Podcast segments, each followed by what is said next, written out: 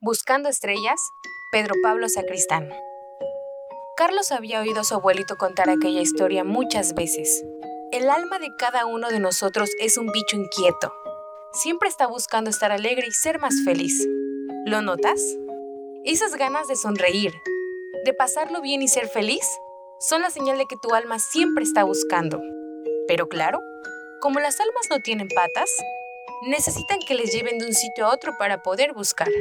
Y por eso viven dentro de un cuerpecito como el tuyo y como el mío. ¿Y nunca se escapan? preguntaba siempre Carlos. Claro que sí, decía el abuelo.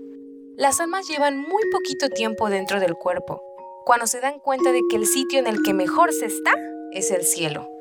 Así que desde que somos muy pequeñitos, nuestras almas solo están pensando en ir al cielo y buscando la forma de llegar allí. ¿Y cómo van al cielo? ¿Volando? Pues claro, decía alegre el abuelito.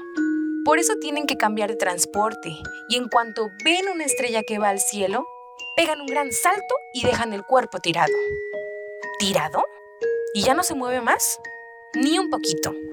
Aquí decimos que se ha muerto y nos da pena, porque son nuestras almas las que dan vida a los cuerpos y hacen que queramos a las personas. Pero ya te digo que son bichos muy inquietos y por eso en cuanto encuentran su estrella se van sin preocuparse. Muchas almas tardan mucho tiempo en encontrarla. Fíjate yo qué viejecito soy. Mi alma lleva buscando su estrella muchísimos años y aún no he tenido suerte. Pero algunas almas, las que hacen los niños más buenos o los mejores papás, también saben buscar mejor. Y por eso encuentran su estrella mucho antes y nos dejan. ¿Y yo tengo alma? ¿Está buscando su estrella? Sí, Carlitos, tú eres tu alma. Y el día que encuentres tu estrella, te olvidarás de nosotros y te irás al cielo, a pasártelo genial con las almas de todos los que ya están allí. Y entonces Carlitos dejaba tranquilo al abuelo y se iba alegre a buscar una estrellita cerca del río, porque en toda la pradera no había mejor sitio para esconderse.